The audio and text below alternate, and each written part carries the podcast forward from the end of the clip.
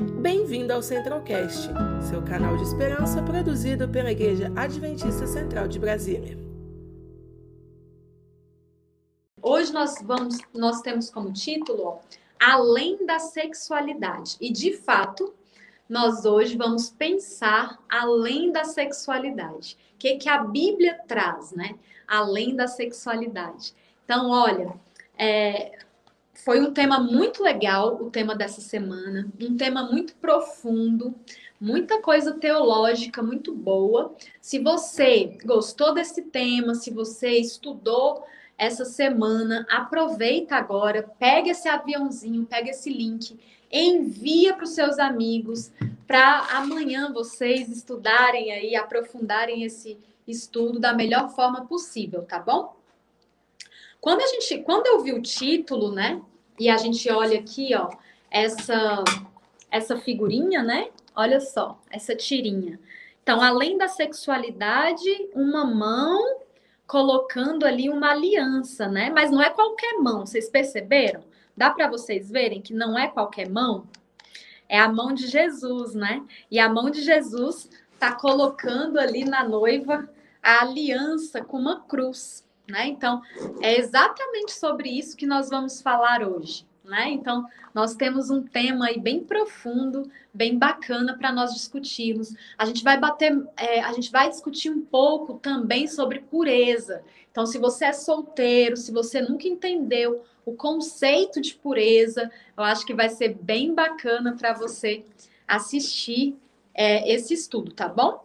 Então, a partir dessa imagem, a partir dessa imagem, que a gente vê ali Jesus colocando a aliança, né, na mão de uma pessoa e nessa aliança tem uma cruz, a gente faz um confronto entre essa mão de Jesus e entre o texto bíblico, né? Essas duas mãos que estão ali trocando alianças e o texto bíblico. E o nosso texto bíblico está em Ezequiel 16. Você leu Ezequiel 16? Você já leu esse texto de Ezequiel 16? É um texto muito forte, tá? Eu pedi aqui, como eu tô na casa da minha mãe, eu pedi para ela a Bíblia dela e na versão da Bíblia dela tá escrito assim, ó: A meretriz e as abominações de Jerusalém. A versão que eu li no celular, que é a versão proposta pela lição, já é uma outra versão, né? Que é uma, traz até uma linguagem um pouco mais atual. E eu fiquei bem é, bem impactada, porque realmente esse texto é um texto muito forte, né? E aí a gente começa a pensar assim, Eliane, Ezequiel 16 fala sobre o quê? Ezequiel 16, ele fala sobre é, exatamente esse encontro, né?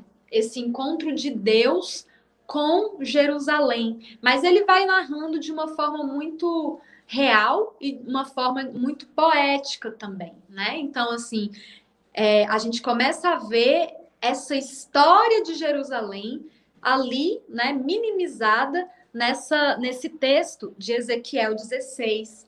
E é um texto muito forte que fala que Jerusalém não era nada, né? Então já começa assim, né?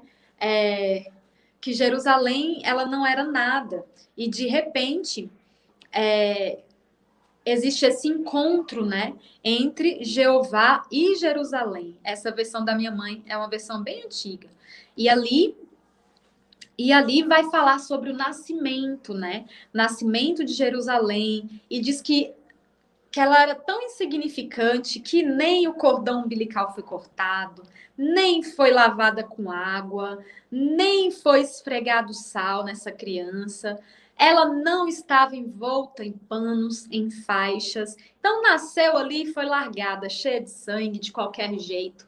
Até que no deserto ela é encontrada. E ela é encontrada, e ali, é, depois de ser encontrada, ela é cuidada. Né? E depois de ser cuidada, ela se torna, né? Ela, ela se torna uma coroa de glória, né?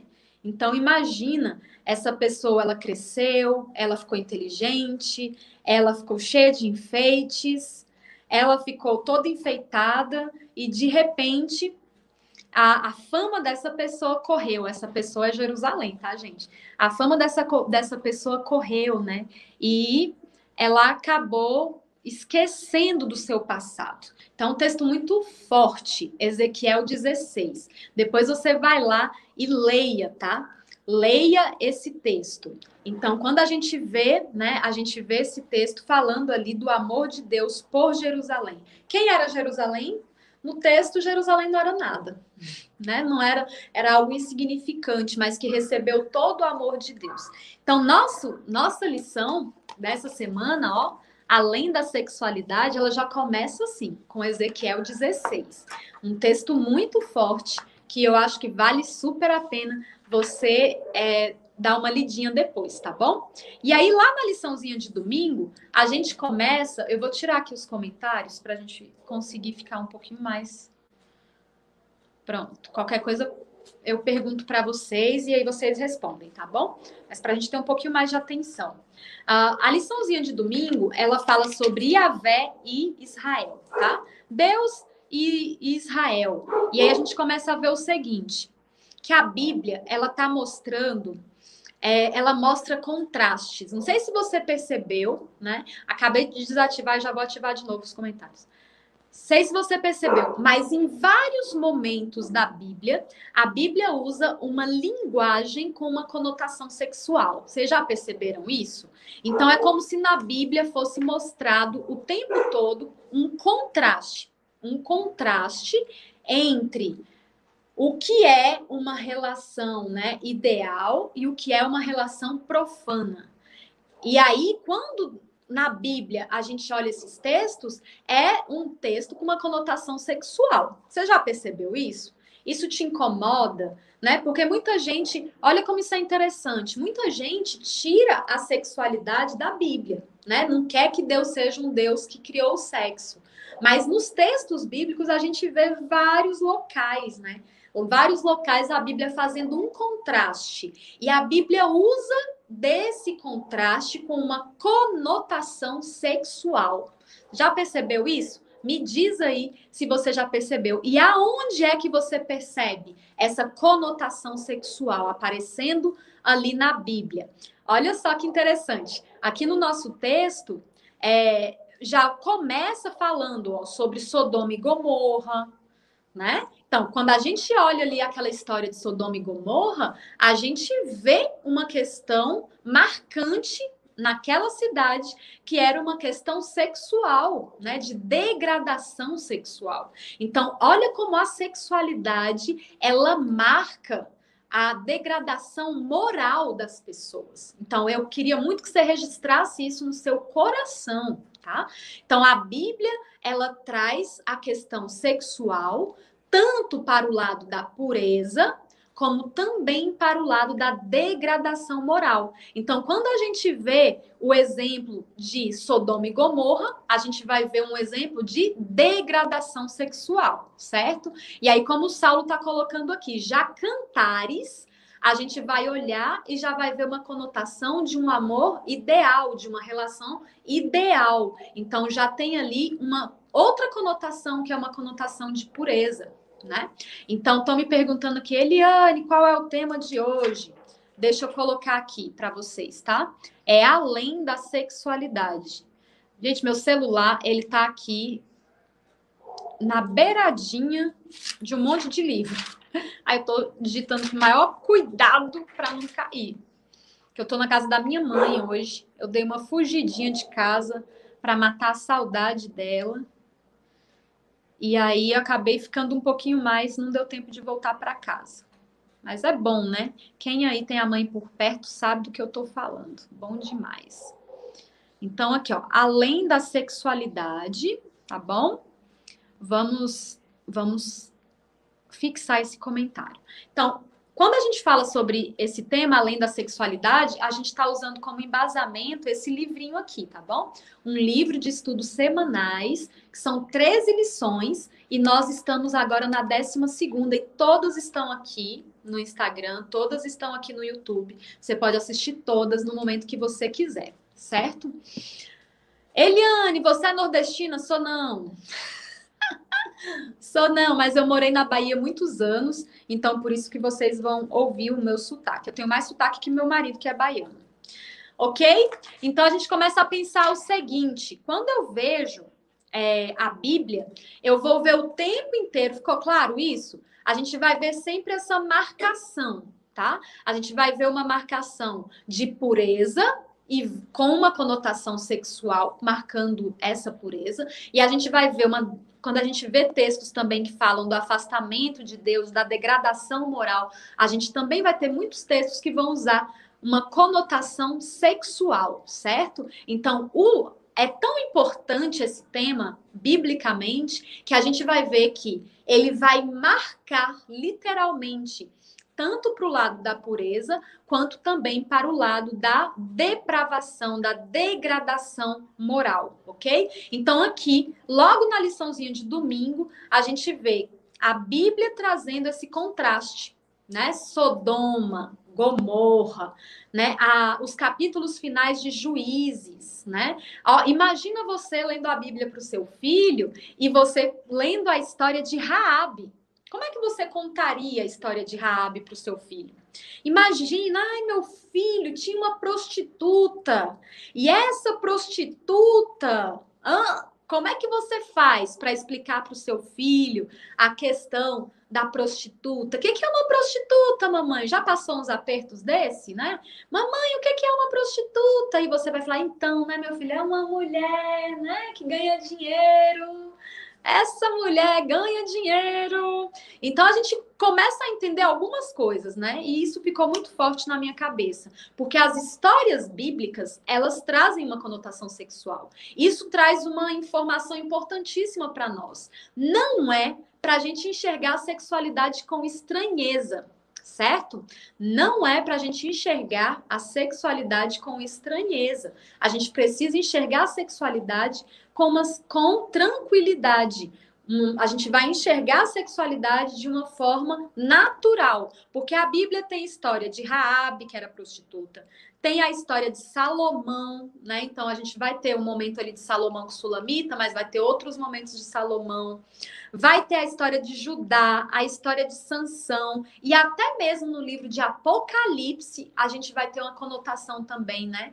Com a pureza, a noiva, a meretriz. Então, existe sim uma marcação bíblica que usa sempre como exemplo ali a questão sexual. E aí pode usar a questão sexual representando a pureza, mas pode usar a questão sexual também representando a depravação, a degradação, certo? Então, a gente vai ver demais isso. E Deus, eu achei muito legal esse é, esse parágrafo, porque fala assim, ó, Deus usa a sexualidade humana como um símbolo para ilustrações proféticas. Olha só como isso é forte. A gente, isso aqui, gente, derruba qualquer argumento desses cristãos que acham que o sexo é pecado, que o sexo é errado, tá? Olha o que, que a gente está vendo aqui. Deus usando uma simbologia para ilustrar questões proféticas, porque ele sabe que em qualquer tempo, em qualquer momento, em relação à humanidade, o sexo, ele vai fazer uma distinção. As questões sexuais, elas vão fazer uma distinção, elas vão fazer uma, um contraste. Isso é forte demais. Você sente isso também, gente? Porque quando eu li isso aqui, para mim bateu muito forte. As questões sexuais, elas vão fazer um contraste entre o que é bom, o que é de Deus, e entre o que é ruim, o que é imoral, o que é do mundo. Então, isso aqui é a maior verdade para mim. Gente, olha, para mim que trabalho com sexualidade, eu vejo isso aqui todos os dias. Vocês perdidos em relação ao contraste. Eliane, isso pode? Eliane, isso não pode? Eliane, isso, isso isso aqui eu quero, isso aqui eu não quero, e a gente está deixando de enxergar o que a Bíblia orienta sobre o assunto. Então, hoje é o dia de você entender qual é o objetivo né, da Bíblia quando traz essas questões. E olha só, o Saulo está trazendo um outro exemplo aqui, a questão do estupro, né? Ali na família de Davi, da filha de Davi. Então a gente começa a perceber que sim, a Bíblia traz qualquer tipo de assunto e a Bíblia nos dá lições preciosas para a gente conseguir lidar com qualquer tipo de assunto, tá bom? Então, se você está chegando aqui agora, se você começou a ver essa live, então, por favor, pega esse aviãozinho, envia para todo mundo, pega esse link, você que está aqui no YouTube, envia para o pessoal, para a gente poder fazer um estudo bem bacana dessa semana, ok? Quando você for colocando aí, enviando, vocês me avisam. Eliane, olha, enviei, né? Então, é, o Adjani está falando aqui, ó, em diversas partes da Bíblia, a idolatria ela é comparada ao adultério, é verdade. Então a gente vai ver idolatria relacionada a adultério. Naquela época também existiam muitos templos pagãos. E nesses templos existiam cultos a divindades sexuais, existiam orgias, existia um exagero do culto ao prazer. Não, não sei se é por acaso, né? Mas parece que tem umas aparências com os dias de hoje, né? Então, você ficar esperto que sempre o tema sexualidade, o sexo, ele vai ser um divisor aí entre dois grupos. Os grupo, o grupo que quer seguir a Deus e o grupo que não quer nada com a hora do Brasil nem com a hora divina, certo?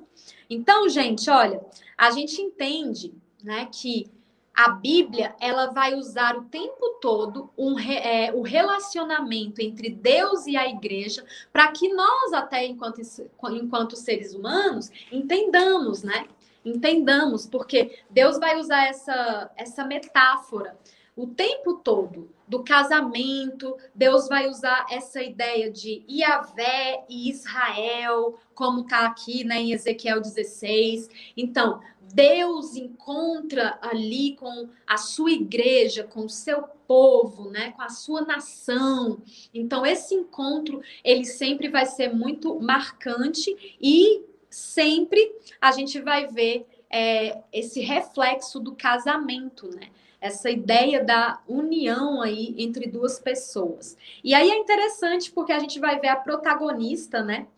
É, nessa história de Ezequiel 16, a protagonista feminina é o povo de Deus. Então aqui não é mais, a gente quando queria muito que você lesse Ezequiel 16, e você quando estiver lendo Ezequiel, você não vai ler simplesmente pensando em Jerusalém, pensando no povo de Israel. Agora você vai ler pensando em nós, enquanto cristãos, em mim, em você, enquanto pessoa que escolheu servir a Deus. Vai fazer toda a diferença, tá? E ali a gente vai perceber no decorrer do capítulo uma luta. Uma luta em relação a permanecer fiel nesse relacionamento, tá?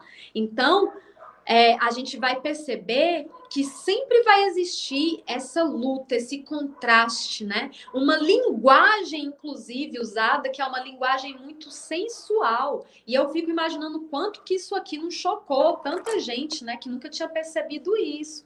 É natural, é natural que choque. Por quê? Porque essas ideias que Deus não é um Deus que criou a sexualidade, que Deus não é um Deus do prazer, não é bíblica. Essa ideia é uma ideia cultural, certo? É uma ideia religiosa, de algumas religiões. Então, quando a gente vê agora um texto bíblico trazendo esse assunto de uma forma tão forte, imponente, sensual e direta, né? Fazendo esse contraste sexual, dá uma assustadinha mesmo no povo, tá bom? Pronto, vocês já mandaram, né, a solicitação para os amigos. Muito bem, muito bom. Vamos então para segunda-feira.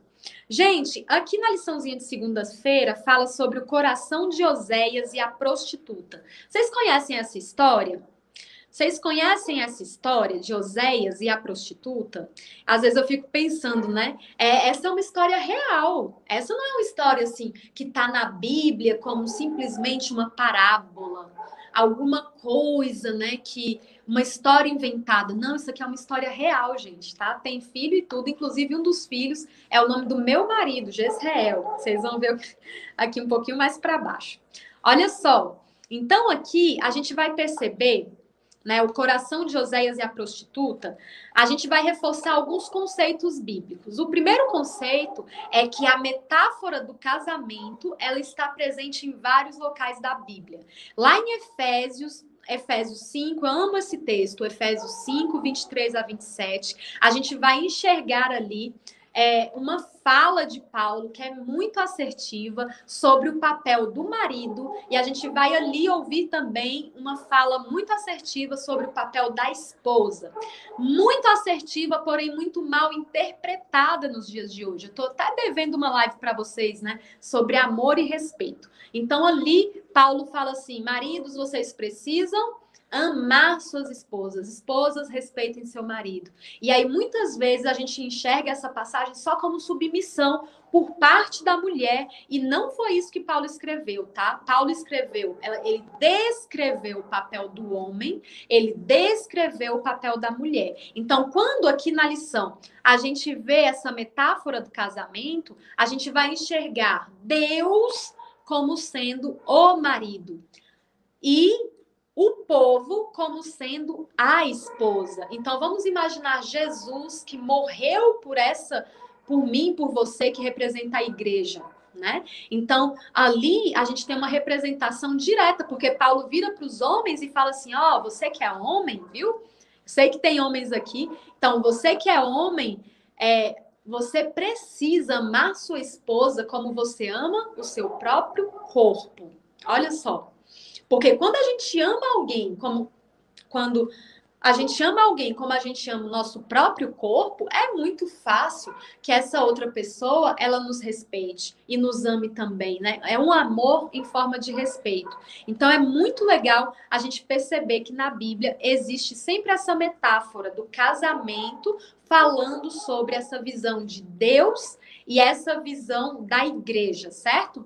E aí, a gente percebe que essa união inicial bíblica, ela começou aonde? Ela começou lá no Egito, quando Deus tira o povo dele do Egito, certo? Mas a gente precisa entender que não foi só tirar o povo, né? Existiu todo um, um, um, trajeto, toda uma história em relação a Jerusalém e guerras, muitos contrastes, e ali Deus sempre resgatando o seu povo, né? E aí a gente começa a pensar assim. Lá em Jeremias, em Jeremias, se você quiser anotar o texto, Jeremias 3:8 diz o seguinte: Jeremias ali, ele está lamentando um relacionamento que foi rompido. E ele vai apontar para os papéis do divórcio que estão pendentes. Então a gente vai ver uma, um caminho ali traçado desde a saída do Egito até você chegar lá em Jeremias. E Jeremias ele vai falar isso, né? Que infelizmente houve um um divórcio. Por quê? Porque aí a gente deixa de enxergar que só agora o povo de Israel, né, só, os, a, a, a, só Jerusalém vai se salvar, só, só os israelitas são povo de Deus. Não, agora Deus ele abre essa aliança para outras outros povos, outras nações, para mim, para você, né? Então esse esse é o nosso Deus, certo? E aí a gente vai começar a ver o seguinte: essa história de Oséias, gente, é uma história que é muito é muito é uma história que chama muito a nossa atenção, porque Oséias ele era profeta e ele é, ele precisa então casar com uma prostituta. Ele é orientado a casar com uma prostituta. Seria fácil para você? Imagina você, tem homens aqui presentes, né? Então, bora ver aqui homens Homens, seria fácil para você casar com uma prostituta? Eu não estou falando com uma ex-prostituta. Eu estou falando que a esposa de Oséias, ela estava literalmente engajada, engajada no na indústria do sexo. Ela estava atuante ali. Então, seria fácil para você se casar com uma mulher extremamente envolvida com a indústria do sexo? Lógico que não, né? Não é fácil. Então a gente começa a pensar o seguinte: o que que Deus queria mostrar, né, com a história de Oséias? Imagina que essa não é uma alegoria, não é uma coisa assim imaginária, não é, não é simplesmente ali, né, uma historinha que contaram. Não, é real. E tanto é real que o primeiro filho foi Jezreel, o nome do meu marido, que significa Deus semeia ou Deus espalha. O segundo filho, Loruama, que significa sem misericórdia. E o terceiro filho, Loami, que significa não meu povo. Então, esses nomes com um significado tão forte, né? E aqui na lição até fala, já pensou? Essas crianças crescendo e a mãe chamando, né? E a mãe chamando, não, meu povo, sem misericórdia. Essa história dessa família conta muito sobre a própria história de Deus com o seu povo. Né? Então, olha como isso é forte, né? Então a gente começa a ver o seguinte: a gente vai vendo que esse tema da infidelidade sexual, esse tema da sedução, esse tema do adultério e até a justificativa do divórcio são um pano ali de fundo, ó um pano de fundo que está na mensagem ali da teologia do livro de Oséias. E essa mulher vai lá, volta para a prostituição, e Oséias vai lá atrás dela, e ela vai de novo atrás da prostituição, e Oséias vai de novo atrás dela. Então, tudo isso contando sobre muita dor dentro de um relacionamento. Então, quando você aí do outro lado, você fala assim, Senhor, eu estou passando por uma infidelidade, que dor enorme, que dor enorme. Sabe quem enxerga a sua dor? Sabe quem é que vê a sua dor? Deus. Porque quando essa história de Oséias, ela surgiu, ela, ela também indica, ela também indica o sofrimento de Deus pelo seu povo o sofrimento de Deus por ser rejeitado, muitas vezes por mim, muitas vezes por você. Então, olha ali essa história toda da infidelidade, da traição, do divórcio, essa história toda cheia de dor, indicando que Deus entende a nossa dor. Só que como Deus é Deus, né? Deus é Deus. E aí Deus vai lá e opta pela misericórdia. E e ele prefere a misericórdia à justiça. E isso é uma demonstração linda do amor e da fidelidade e do perdão de Deus para conosco. Então, gente, grava isso no seu coração. A história de Oséias, ela vem nos mostrar que Deus é capaz de nos perdoar. E como a gente está falando sobre um tema aqui, sexo, sexualidade, entenda uma coisa: quando você olhar para o seu passado, você vai se lembrar da história de Oséias. Você vai se lembrar que Oséias, ele é, ele tá ali representando Deus. A esposa dele, que vai lá e trai, trai, trai, ela nos representa. Então, quando você olhar para a história de Oséias, você vai enxergar um Deus que te perdoa, independente da sua história. Eu, eu ouço demais, gente. Eu ouço demais pessoas falarem assim: ah, Eliane, mas no meu passado, quando eu era mais nova, ah, eu aprontei tanto, eu fiz tantas coisas que desagradaram a Deus. Eu acho que Deus agora está me punindo, Deus está tá fazendo com que eu sofra hoje no meu casamento, exatamente por tudo que eu fiz no passado. Esse não é o Deus apontado pela Bíblia. Qual é o Deus que é apontado pela Bíblia. É um Deus que perdoa. Ele perdoa qualquer erro. Deus perdoa qualquer coisa que tenha acontecido no seu passado. Agora vamos pensar numa coisa: não existe amnésia, ok? Não existe amnésia, mas existe recomeço. Aliás, esse vai ser um assunto muito importante, porque daqui a pouco a gente vai voltar a falar sobre ele. Então, veja o seguinte, tá?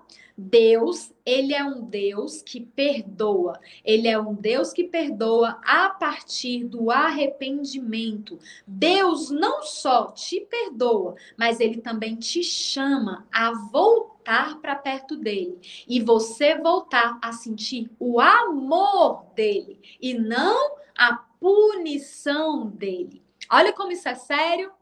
Olha como isso é forte. Deus, quando ele te perdoa, ele não te perdoa para você se achegar. Ai, pedi uma aguinha aqui pro meu marido. Nossa, secou tudo. Gente, Brasília, a umidade do ar tá quase quase zero, né? E aí minha garganta ela buf, seca de vez. Então, deixa eu pegar uma aguinha aqui. E a água aqui da casa da minha mãe. Ai, pensa numa água boa, meu povo. Vou até mostrar esse copo aqui para vocês. Gente, alguém tem esse copo em casa? Me diz aí. Porque esses copos aqui, eles são eternos, tá? Na casa da minha mãe, eu conheço esses copos desde que eu sou criança. Esse negócio não quebra, não. Vocês vão ter oportunidade de relembrar a infância com esse copo, né? Então, ó, quando quando a gente pensa no amor de Deus, grava isso no seu coração. Né? Eu até tossi aqui na hora, vai que isso tenha te desconcentrado. Deixa eu voltar então aqui para você. Olha só, quando a gente pensa na misericórdia de Deus, quando a gente pensa no amor de Deus, a gente vai pensar em um Deus que nos perdoa. Esse Deus que nos perdoa, independente do erro que você cometeu. Esse Deus que nos perdoa, ele te chama para perto dele. Quando ele te chama para perto dele porque ele te perdoou, ele não te chama para perto para você sofrer para você ser punida, para você sentir dor, amargura. Não. Ele te chama para a liberdade, tá? Ele te chama para sentir novamente o amor dele. Gente, esse é meu Deus. Isso não é lindo? Quando você ouve isso, você fica feliz, porque eu fico feliz demais de saber que meu Deus não é um Deus da punição, é um Deus do recomeço. É um Deus que esquece meu passado, ele esquece, eu não esqueço. Mas eu sempre posso lembrar daquele passado e lembrar também do amor de Deus. Isso é lindo, né? Deus é Deus, Deus é um Deus de relacionamento. É isso mesmo, é isso mesmo, Karina. Então, gente, é sobre isso essa lição de, terça, de segunda-feira. Uma coisa linda. A história de Oséias, toda vez que você lê a história de Oséias, você vai lembrar desse amor de Deus. Deus, um Deus que te ama, um Deus que te perdoa, um Deus que te oferece um recomeço. Um recomeço não para você sentir dor, mas um recomeço para você sentir o amor dele, tá bom? Ai, gente, vocês são demais. Ó, o povo aqui falando. Eliane, na casa da minha mãe ainda existem esses copos. É do tempo do dilúvio. É, minha filha. Eu, eu vou abrir um parênteses aqui com vocês. Que eu fiz um projeto aqui entre eu e meus filhos. A gente pensou assim: vamos quebrar os copos todos, porque esses copos são horríveis de lavar. Não sei você o que, que você acha, mas ele tem uma boca pequena e é difícil colocar a mão lá dentro. E aí eu fiz um acordo aqui com meus filhos. Vocês querem quebrar algum copo? Quando vocês quiserem quebrar, vocês quebrem esses daqui da vovó. Não quebra, gente. O negócio não quebra. Impressionante. Mas tá bom, né? Deixa aí o bichinho. Minha mãe tem, minha mãe tem um cuidado com as coisas dela que aqui nada quebra não. Não sou eu que tenho que quebrar, né? Deixa ela. Então, gente, olha só. É, eu concordo com você, viu, Mili? A Mili está colocando assim, Eliane, o livro de Oséias é um dos mais fortes para mim. Já me trouxe para pertinho de Deus várias vezes. É isso mesmo, Mili. O livro de Oséias, ele precisa ser um livro para te aproximar de Deus. Ó, fico arrepiada só de pensar. É um livro para te trazer para perto dele, para você se sentir amada para você se sentir cuidada, tá bom? Esse é o objetivo do livro de Oséias. Leia lá depois essa história se você não conhece, tá? É, eu contei várias partes aqui, mas você pode ler a história toda que você vai ver que é bem bacana. É, quando a gente vai aqui para a liçãozinha de terça-feira, a gente vai ver o seguinte: lembre-se do passado. E aqui, gente, aqui essa lição tem um apelo espiritual fortíssimo, tá? Fortíssimo. Por quê? Ela volta para aquele texto inicial de Ezequiel, o capítulo todo, né, de Ezequiel 16, e aí a gente começa a ver o seguinte: esse capítulo de 16 esse capítulo de Ezequiel 16, ele conta uma história. E essa história de, Ezequiel, é, de Ezequiel vai falar ali sobre o início né, de Jerusalém, o início ali de Israel. E aí vai descrever, vai descrever. Você foi abandonada, nem o seu cordão umbilical foi cortado, você não foi limpa do sangue. Você é, é forte, né? É uma linguagem muito forte, é uma linguagem cheia de detalhes explícitos. E sabe, eu fiquei pensando assim como nós temos facilidade, quando a gente pensa no nosso passado, né? Em lembrar as nossas dores, em lembrar as mazelas da nossa vida.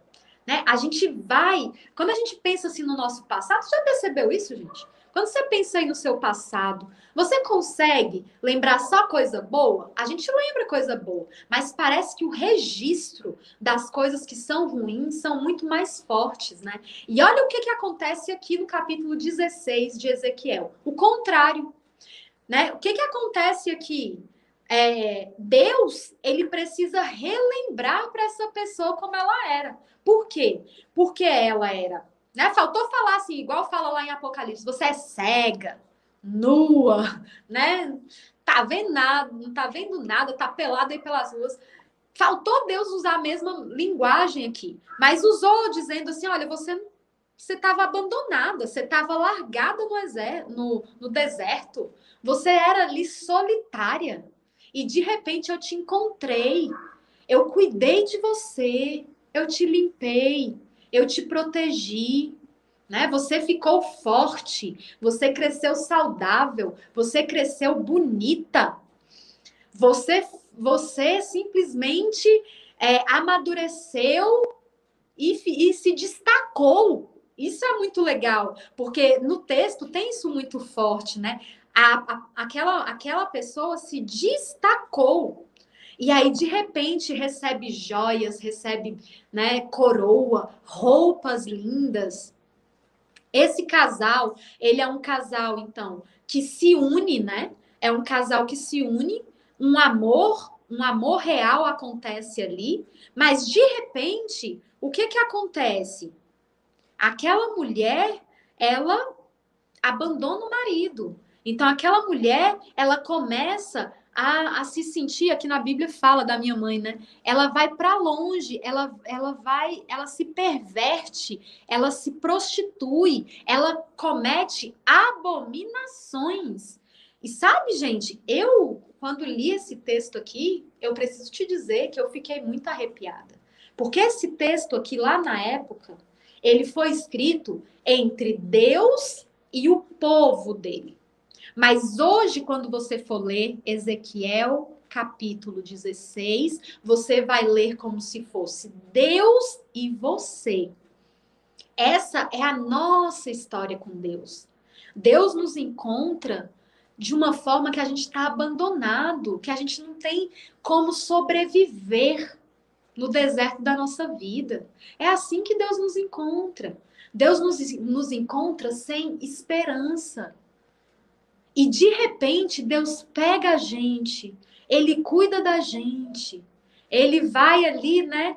É, ele nos santifica. Isso aqui é muito forte.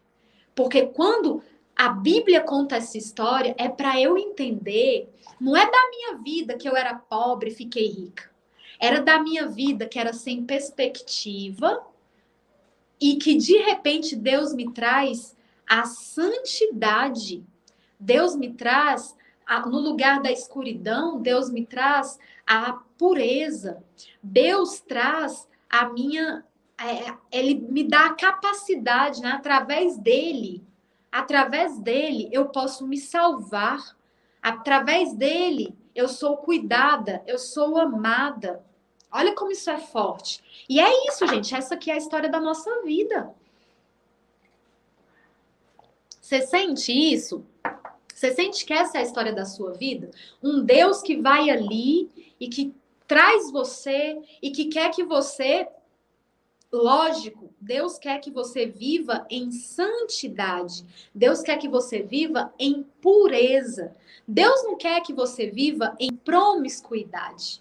E olha que exemplo forte dessa história de Ezequiel 16. Porque essa mulher, quando ela tá linda, quando ela tá forte, quando ela tá bonita, ela simplesmente abandona todo esse cuidado. ela se afasta de Deus e ela se perverte, ela se prostitui. Essa é a nossa história, gente. A gente fica o tempo todo, ó, longe, perto, longe, perto, longe, perto. Muito, é muito interessante eu pensar nessa história de uma forma pessoal, mas também vai ser fantástico você pensar nessa história em relação à sua igreja. Em relação, às vezes a gente fica muito orgulhoso, sabe? A gente às vezes tem muito orgulho. A gente tem muito orgulho do prédio bonito que a gente se reúne né? Às vezes eu vou sábado na igreja, eu tiro umas fotos, eu mostro para vocês um pedaço do louvor e vocês falam assim: "Nossa, Eliane, que igreja bonita". Só que beleza não significa nada se o nosso coração estiver longe do Senhor. Então, esse texto é um texto e eu amei o título da lição, porque o título da lição é Lembre-se do passado. Sabe o que é lembrar do passado? Passado é ótimo, gente, para relembrar nossa origem. O passado é ótimo para fazer com que a gente tenha sabedoria no presente. O passado é ótimo para nos ensinar. Eu amo o passado, porque o passado ele tem um poder incrível para nos ensinar. Grava bem isso no seu coração. O seu passado, ele não precisa existir para te culpar ele não precisa existir para te massacrar. O seu passado, ele precisa ter um lugar na sua vida. E esse lugar é um lugar de aprendizado. Eu preciso aprender com o meu passado. Você precisa aprender com o seu passado, tá? Então, quando a gente vê, quando a gente vê tantos textos bíblicos né, nessa lição, a gente vai entendendo esse amor de Deus. E quando Deus fala assim: olha, lembre-se do seu passado, Deus está querendo dizer assim para você: não é para você sentir culpa, não é para você sentir remorso, não é para você sentir raiva, é para você ter o passado como uma referência. E quando você olhar para o passado, você vai poder aprender. Você vai aprender com a sua história. E o seu passado ele vai te lembrar desse resgate que Deus promoveu para você. Isso é forte, hein, gente? Eita, isso é muito forte. E aí, Deus querendo passar essa mensagem tão forte para nós, que tem tudo a ver com a igreja e com Deus, que tem a ver com a minha história e com Deus, ele usa que símbolos? Deus usa os símbolos da sexualidade, do sexo. Por quê? Porque ele sabia que se ele usasse o símbolo do sexo, você ia entender. Porque todo ser humano sabe o que é ser fiel. Todo ser humano sabe o que é trair todo ser humano sabe, mesmo que ele não tenha vivenciado, ele sabe exatamente o que, que significa. Então, Deus é perfeito, né? Na metáfora que ele usa aqui, sim. Muito legal, né? Então, ó, fique gravado aí na sua mente o texto final da liçãozinha de terça-feira, que diz o seguinte. Ele recria sua noiva. Essa é a frase que resume toda a lição independente da história que foi vivida, independente da forma como você se afastou e andou tão longe dos caminhos do Senhor, você precisa entender que Deus, ele recria suas possibilidades. Ele te dá uma nova possibilidade de vida. Deixa eu arrumar uma coisinha aqui, porque um celular carregou e o outro celular descarregou. Então, deixa eu colocar aqui. Pronto. Tudo certo. Muito bom, né? Não é, Valcilene? Muito bom. É assim que é para a gente pensar na nossa vida, viu, Michele? É assim que é para a gente pensar na nossa vida. Deus nos recria. Olha, isso aqui é tão forte. Isso aqui é tão forte.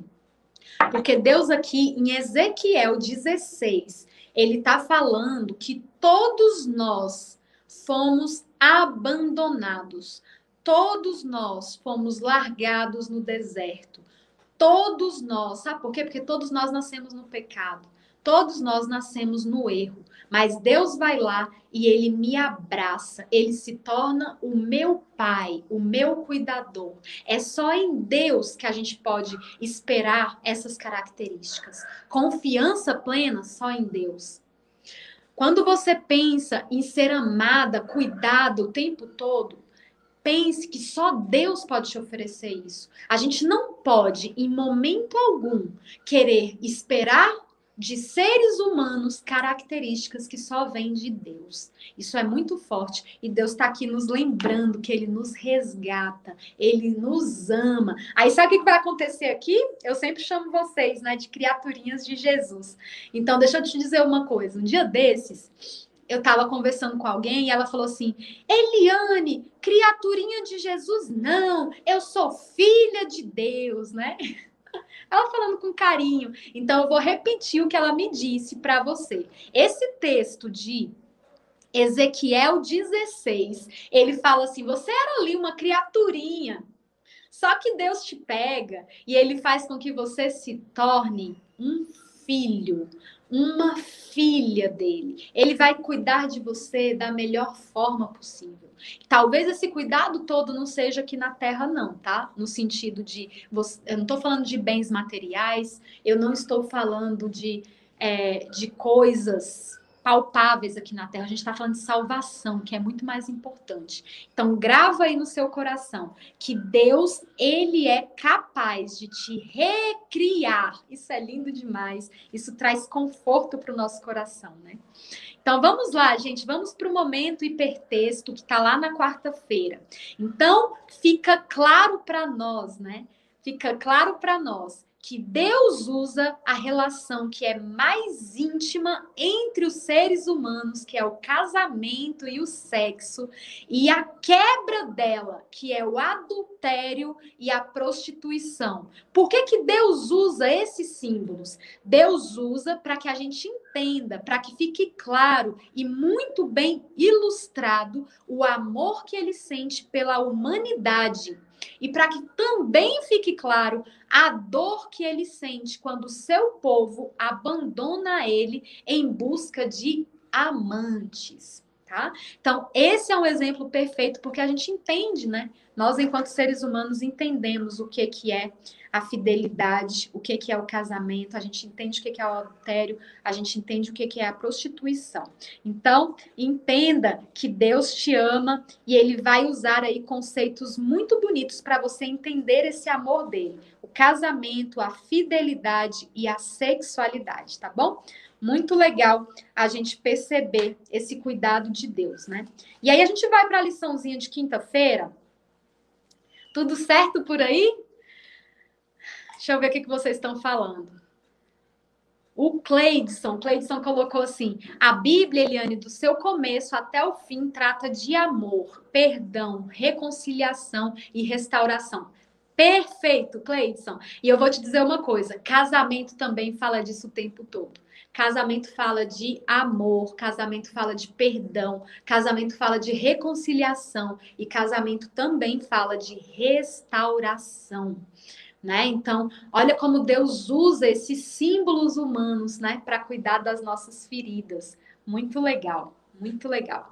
E aí a gente vai para a liçãozinha de quinta-feira, onde fala sobre fios de corda. O que que fala aqui, né? Aqui fala sobre o amor de Deus. O amor de Deus, ele não é um amor só romântico. O amor de Deus, ele é um amor completo. É um amor que é capaz de amar de uma forma intensa, como a gente poderia dizer assim, o amor entre um homem e uma mulher. É um amor que pode amar é, o amor materno, aquele amor entre uma mãe e um filho, né? Ou até mesmo aquele amor de amizade, quando você conhece alguém e você fala assim, nossa, eu tenho tanto amor por essa pessoa, né? E aí você fala assim, Deus é um Deus que tem muitas faces do amor. E eu amei esse exemplo que a liçãozinha trouxe, porque é, o título da lição é Fios de Corda. Se a gente fosse imaginar o amor de Deus, o amor, você já viu como é a corda? A corda, ela vai desfiando, né? Se a gente for tirando ali, a gente olha a corda, a gente vê um negócio grossinho e uniforme. Mas a grande verdade é que a corda, ela é formada por milhares de fiozinhos. Se a gente for desmanchando ali, a gente vai encontrar fio que é bem fininho. Então imagina que o amor de Deus, o amor de Deus é exatamente isso, né? O amor de Deus, ele tem uma capacidade de te amar da, de todas as formas que você precisa se sentir amado. Eliane, eu sinto uma dor no meu coração, Eliane, porque eu não tive o amor do meu pai e da minha mãe. Sabe quem pode colocar esse amor no seu, no seu coração? Deus. Às vezes você vira assim e fala assim: Senhor, eu tô me sentindo aqui tão sozinha, tão solitária. Tudo que eu precisava era de alguém que me amasse, alguém que me ouvisse, um amor amigo. Aí Deus vai lá e te ama com esse amor amigo que você tem capacidade de sentir. Quando você precisa de colo, quando você precisa, né, ser compreendido como alguém que errou, Deus vai lá e te ama. Então, gente, o amor de Deus a gente nunca vai entender. Eu, enquanto humana que sou, eu nunca vou conseguir entender o amor de Deus, porque o amor de Deus, ele é grande demais. E aqui tem uma, uma parte linda que é de João, né? 1 João 4, 8, 16. A grande verdade é que Deus é a própria essência do amor. Então, se eu amo, é porque existe um amor que Deus colocou no meu coração. Deus é Deus quem nos oferece o amor, para que a gente divida esse amor com outros seres humanos. Então, vem de Deus toda a forma de amar. E nós, vamos pensar em nós, seres humanos imperfeitos, seres humanos errantes. Ainda assim, a gente ainda tem capacidade de amar Ainda assim, eu posso amar meu marido, eu posso amar meus filhos, eu posso amar meus amigos. Eu, é lógico que eu não sou Deus, então eu vou me irritar. Às vezes vão ter coisas que vão me ferir tanto que eu não vou ter condição né, de, de conseguir lidar com essas coisas. Mas a grande verdade é que Deus colocou uma fagulha do amor dele nos nossos corações. A gente pode, né, simplesmente conseguir amar, porque Deus é amor. Eu lembro uma vez que eu estava em um eu estava eu estava em um batismo. E a mulher que estava sendo batizada, ela estava muito, muito, muito emocionada, muito emocionada. E ela falou assim: "Pastor, eu preciso falar uma coisa muito importante". E aí o pastor Aí o pastor deu o microfone para ela, ela falou assim: "Olha, eu tenho uma experiência linda com Deus. Deus falou comigo". E ela estava muito emocionada e ela e ela mal conseguia falar, né? A, a voz embargada, respirando assim difícil. Aí de repente, quando ela conseguiu falar, ela disse assim: "Deus falou comigo e ele me disse que me ama". E aquilo foi fantástico, aquilo preencheu meu coração. E aí a gente ali assistindo, a gente fala assim: "Nossa, como é diferente a gente ouvir que Deus ama e como é diferente a gente sentir o amor de Deus. Aquela mulher, ela sentiu o amor de Deus. E aí eu te digo, não é simplesmente a gente falar assim, ó, Deus é amor, Deus me ama. Gente, você já parou para sentir o amor de Deus? Como aquela mulher que estava se batizando?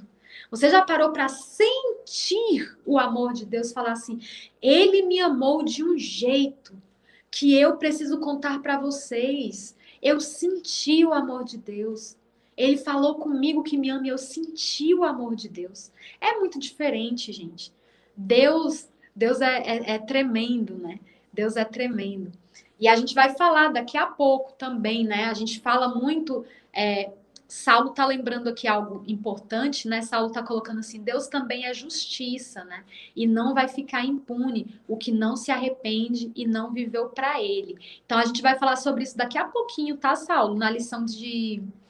Na parte de comunidade, que é muito rica também, muito legal. Mas por enquanto a gente está na parte do amor, tá? E é bom demais se sentir amado. Eu não tenho como ser corrigida se eu não amo antes. Por isso que é tão importante você se relacionar com Deus. Porque onde existe um relacionamento, eu consigo reconhecer minhas falhas, eu consigo reconhecer os meus erros e eu consigo continuar amando, mesmo, mesmo percebendo os erros que eu cometo. Né? Então, a base do relacionamento é essa. Eu amo meu marido, meu marido me ama, mas ele me irrita? Irrita. Eu irrito ele? Irrito. A gente às vezes tem uma discórdia? Tem.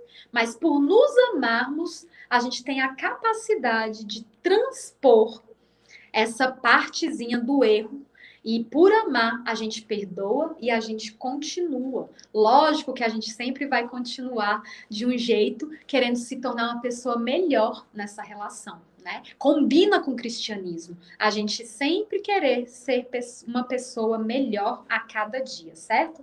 Então, a liçãozinha de quinta-feira fala sobre esse amor de Deus. Aqui não fala ainda né, de forma alguma sobre justiça. Não, não estamos no momento de justiça. Nós estamos no momento do amor. Estamos no momento do amor. Né?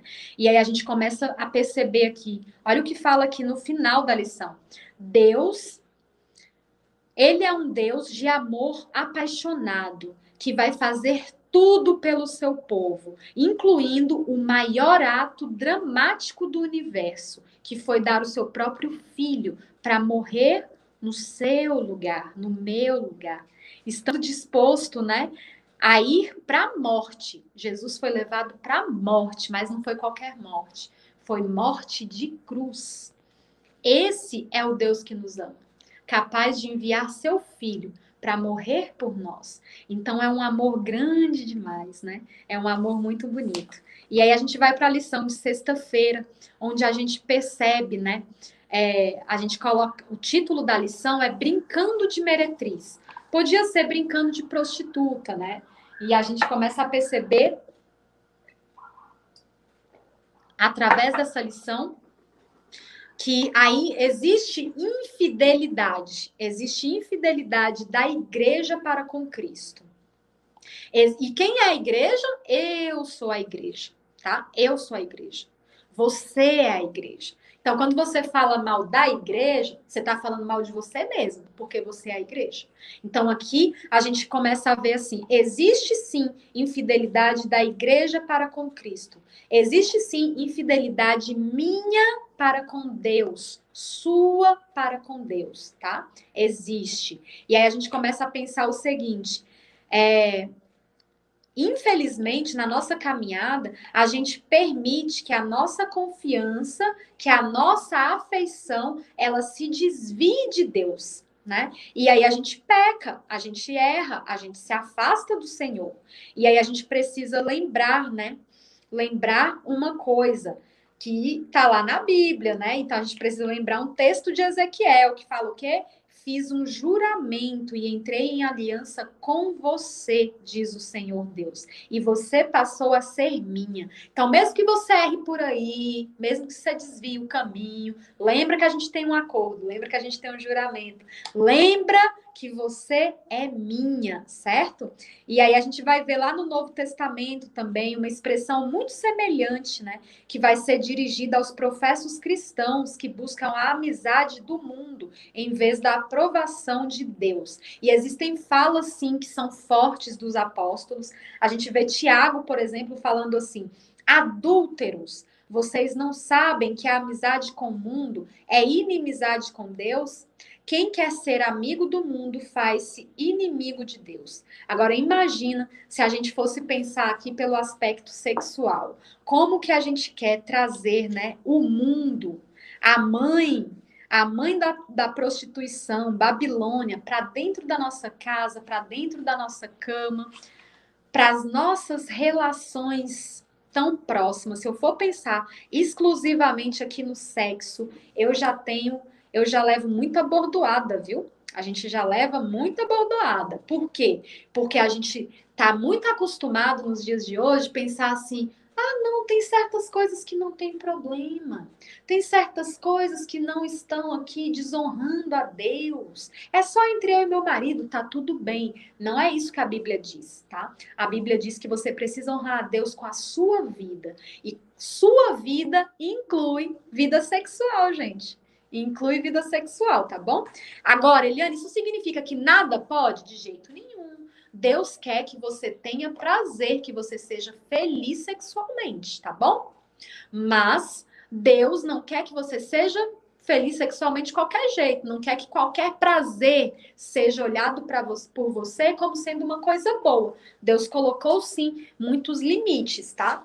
Aí o Saulo tá colocando, Eliane, o mundo tá contaminado com literatura dos, das feministas, que quando você vai falar dos princípios cristãos, não dão crédito. Uh, se fosse só literatura feminista, né, Saulo? A gente dava um jeito.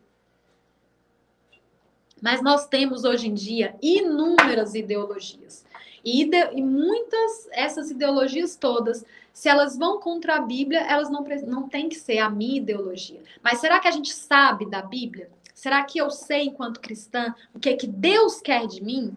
Porque esse é um ponto importante. Né? Porque se eu sei o que Deus quer de mim, é mais difícil qualquer história me levar. E se eu não sei?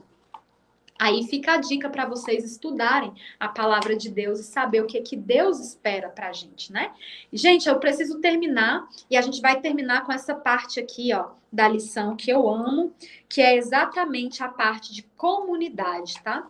Foi escrita aí pelo pastor Diego Barros e eu preciso dizer para vocês que eu fiquei muito impactada com o que o Diego escreveu nessa partezinha aqui. Ele coloca o seguinte: existe muita diferença entre moralismo e. Né? Vamos pensar aqui em duas palavras: moralismo e imoralidade. São palavras parecidas, né? Mas a gente pode pegar o texto lá de Mateus para tentar entender o moralismo e a imoralidade. E lá em Mateus 21, 31, fala o seguinte: os publicanos e as prostitutas estão entrando no reino de Deus primeiro que vocês. Isso aqui foi uma conversa de Jesus com os líderes religiosos da época, e Jesus vira para os líderes religiosos e fala assim: olha, os publicanos que vocês abominam, as prostitutas que vocês vivem julgando, ela, eles vão entrar no reino de Deus antes de vocês. E isso aqui trouxe muito muita bagunça ali para a época. Como assim, né? Prostituta? Como assim? Publicano, né? E aí a gente, a gente começa a pensar assim: o que, é que, que, é que Jesus queria dizer com isso, né?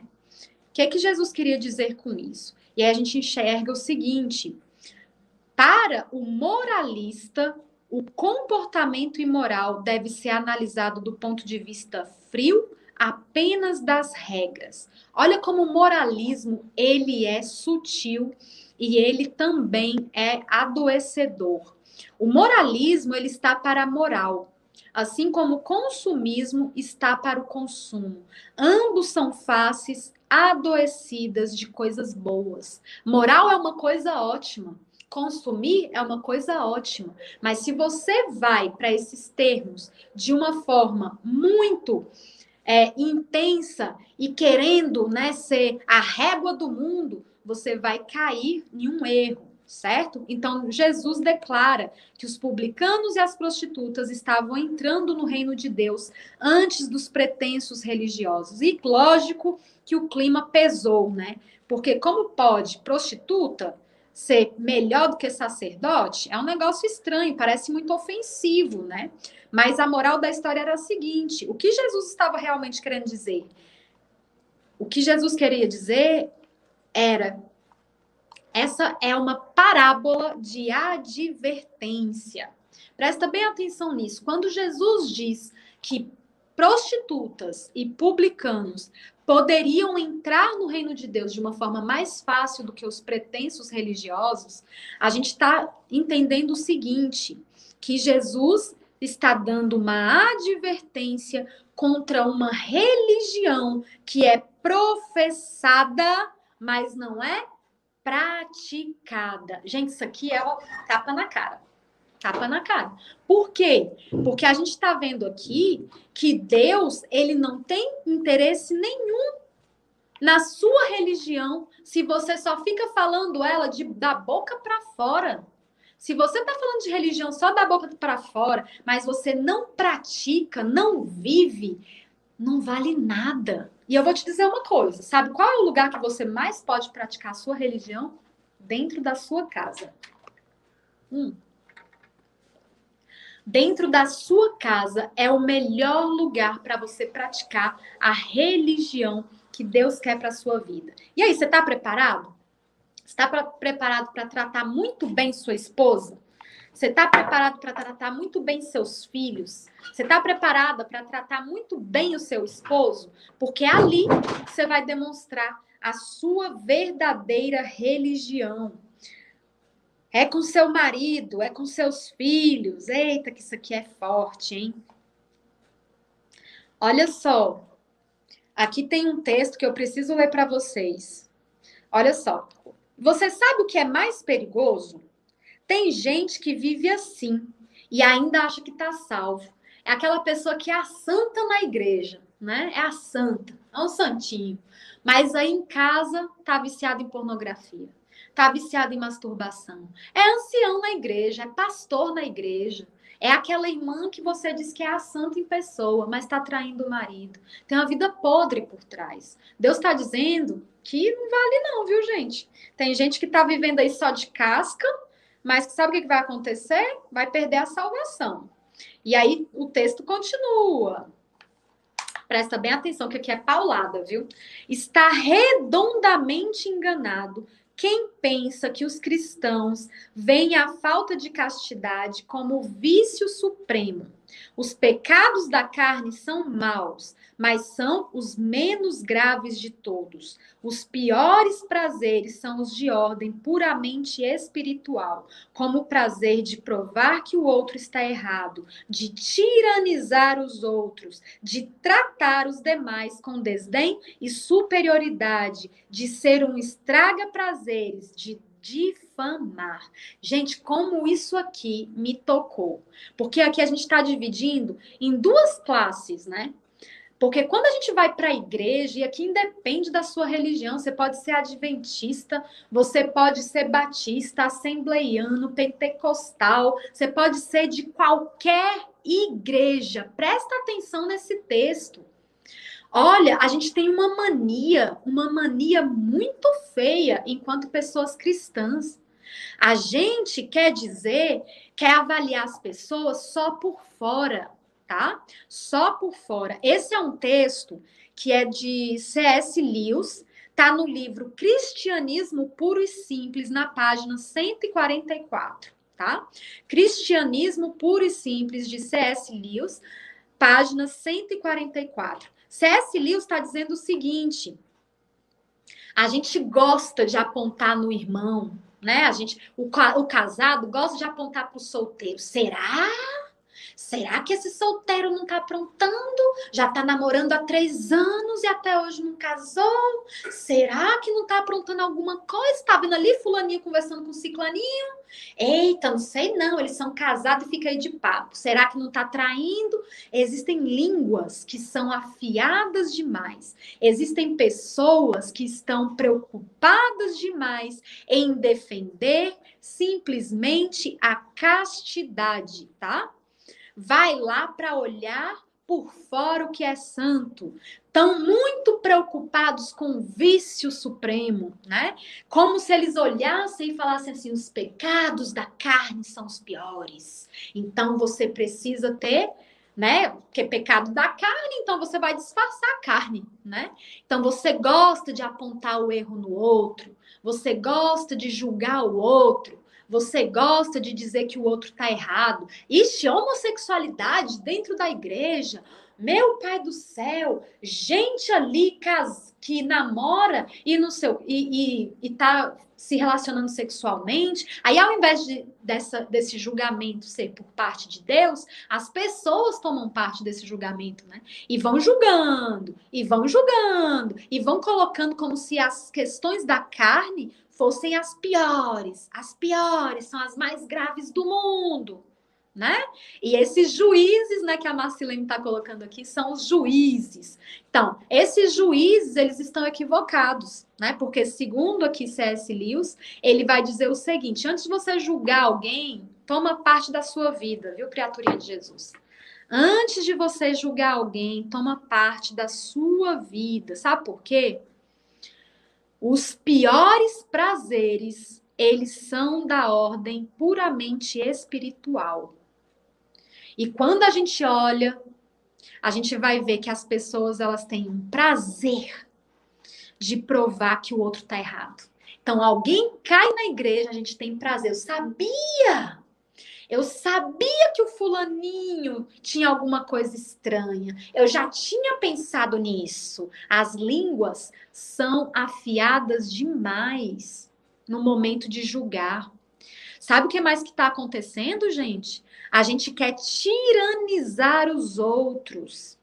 Né? Nós queremos, ao invés de nós termos a atitude de Deus, que é uma atitude de amor, a gente quer ser um tirano, a gente quer maltratar o outro, a gente quer pisar no outro, a gente quer tratar a outra pessoa com desdém, como se ela fosse inferior a nós, tá?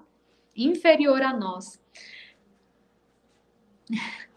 A, o, o, Lucas está perguntando qual é o livro, né? O livro é Cristianismo Puro e Simples. Eu acho que é um dos mais famosos, né, do C.S. Lewis. Livro Cristianismo Puro e Simples, na página 144. Então, ele vai comentar aqui que você tratar os outros com desdém, ou você tratar os outros com superioridade, você não ouvir o outro achando que você é superior a ele, Existe tanta sabedoria em tantas pessoas, né? E ele é forte aqui, viu, gente? Porque ele fala assim, ó, se você é um estraga prazeres e se você gosta de difamar com as pessoas ao seu redor, fica atento, tá? Porque isso não é a atitude de Jesus. A atitude de Jesus é uma atitude que acolhe, é uma atitude que mostra o erro, mas também oferece o perdão. Você tem a possibilidade de se arrepender, de, de receber o perdão de Deus e de escrever uma nova vida. E se eu sou chamada de cristã, eu preciso minimamente reproduzir isso na minha vida. Pureza, gente, não é uma ação. Pureza é uma vida. Pureza não tem a ver com virgindade. Pureza tem a ver com você fazer o que é a vontade de Deus. Então, olha como esse é um apelo, um apelo forte demais. Isso aqui só tem significado para quem é cristão, tá? A gente tem que entender que nós, enquanto cristãos, a gente precisa estar disposto a crescer a cada dia, a gente tem que estar disposto a fugir desse falso moralismo. A gente tem que parar de julgar com rapidez, de apontar defeitos e sair por aí, ó, espalhando para todo mundo. Fulano, vamos orar pelo ciclano. Você acredita que aconteceu isso, aquilo, aquilo outro, aquilo outro na vida dele? Vocês estão, às vezes, usando argumentos para fofocar tá usando argumento de vamos orar. Vamos orar pro, pelo fulano porque se acredita que ele traiu a esposa. Vamos orar pelo pela fulana se acredita que. Então, você está usando um argumento de oração para acabar com a imagem do seu semelhante para as outras pessoas. Cuidado, viu?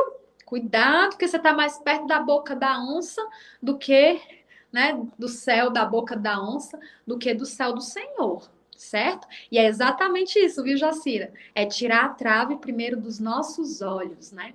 Primeiro dos nossos olhos. E sabe, a gente precisa, né? A gente precisa, enquanto cristãos, a gente precisa disseminar por aí o amor e não o ódio.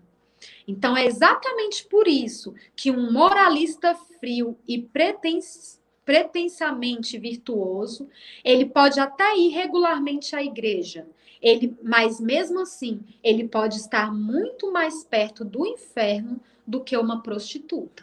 Então, antes de julgar os pecados sexuais do outro, julgue como é a sua vida. Será que você tem uma, um, um falso moralismo aí na sua vida?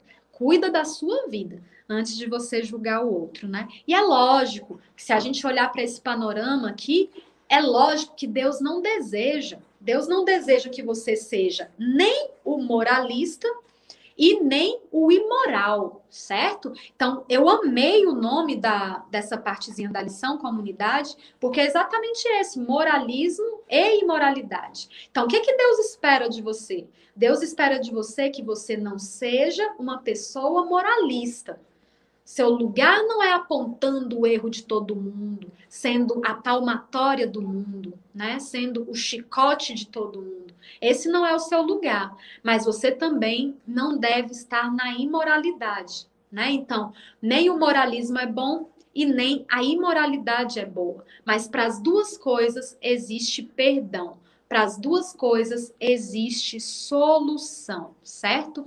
Para as duas coisas existe Deus ok? Uh, a Bíblia ela, ela comenta né, sobre essa forma de, é, de tratar com o outro. Né? Então a Bíblia diz o seguinte: se você sabe que seu irmão errou, você vai buscar esse irmão, você vai procurá-lo, você vai orar com ele, você vai é, chamar o pastor para te ajudar, mas em nenhum momento a Bíblia fala, sai aí disseminando, apontando o erro de todo mundo. Não é isso que a Bíblia diz, né? Então a gente precisa assegurar o que, que Deus quer para nós. Então, gente, entenda uma coisa. Por incrível que pareça, na religião da Bíblia, tá? Na religião da Bíblia, leia sua Bíblia que você vai ver isso. Na religião da Bíblia, o moralismo, ele é tóxico. A imoralidade, ela também é tóxica. Mas se a gente for olhar para essas duas coisinhas, a gente vai perceber que nós precisamos fugir das duas. Por quê? Porque os extremos, eles não são bons lugares para a gente estar, tá? Nunca é bom estarmos aí no extremo, certo? Então, vamos fugir de ambos os extremos, mas com uma, uma velocidade muito rápida principalmente para o moralismo, ok? Gente, essa lição, ela foi uma lição fantástica, tá?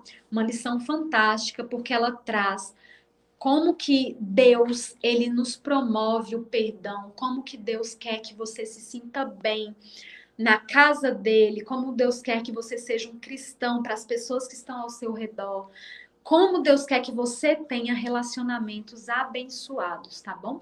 Então, que você possa dormir bem essa noite, que você possa dormir com o um abraço do Senhor, que você entenda que Deus te ama, ele te quer ver, ele quer te ver sempre bem. E que, lógico, por ele ser um Deus de amor, ele vai te oferecer perdão, ele vai te oferecer aconchego e ele vai te ajudar a trilhar a cada dia um caminho muito melhor. Um caminho muito melhor. Semana que vem nós vamos conversar sobre a última lição na sexta-feira, no dia Ó, às 21 horas de novo, a gente vai conversar sobre pureza, um alvo que é possível. Eu ia até entrar nesse assunto da pureza aqui um pouquinho, porque eu amo esse assunto, mas eu nem vou entrar porque semana que vem a gente vai ter uma hora só para discutir o que, que é pureza. Então já se preparem, porque pureza não é ímen, tá? Já se preparem. Deus é bom demais, ele preparou muita coisa boa para nós aprendermos. Que bom que você esteve aqui. Muito obrigada pela sua presença. Eu quero que você durma hoje com o um abraço de Deus. Eu quero que você durma com a convicção de que Deus te ama e ele quer te ver bem. Ele quer te ver bem em todas as áreas da sua vida. E ele vai te ajudar, te dando instrução. Ele vai te ajudar através da palavra dele. Ele vai te ajudar através de pessoas como eu, como pastores, como tantas outras pessoas que fazem, é, que trazem conhecimento à luz da Bíblia, para que você viva uma vida cada vez mais feliz, pertinho dele. É isso que Deus quer, muita leveza, né? E a Su tá dizendo: Ah, Eliana, eu já tô com saudade dessa lição. Mulher, eu também. Sei o que, que eu vou fazer depois que ela terminar. É verdade, já tô com saudade. Semana que vem é a última. Então vem para cá para a gente estudar a nossa última liçãozinha, tá bom? Beijo para você. Conheça também nossos outros podcasts, Centralcast Sermões e Centralcast Missões. Que Deus te abençoe.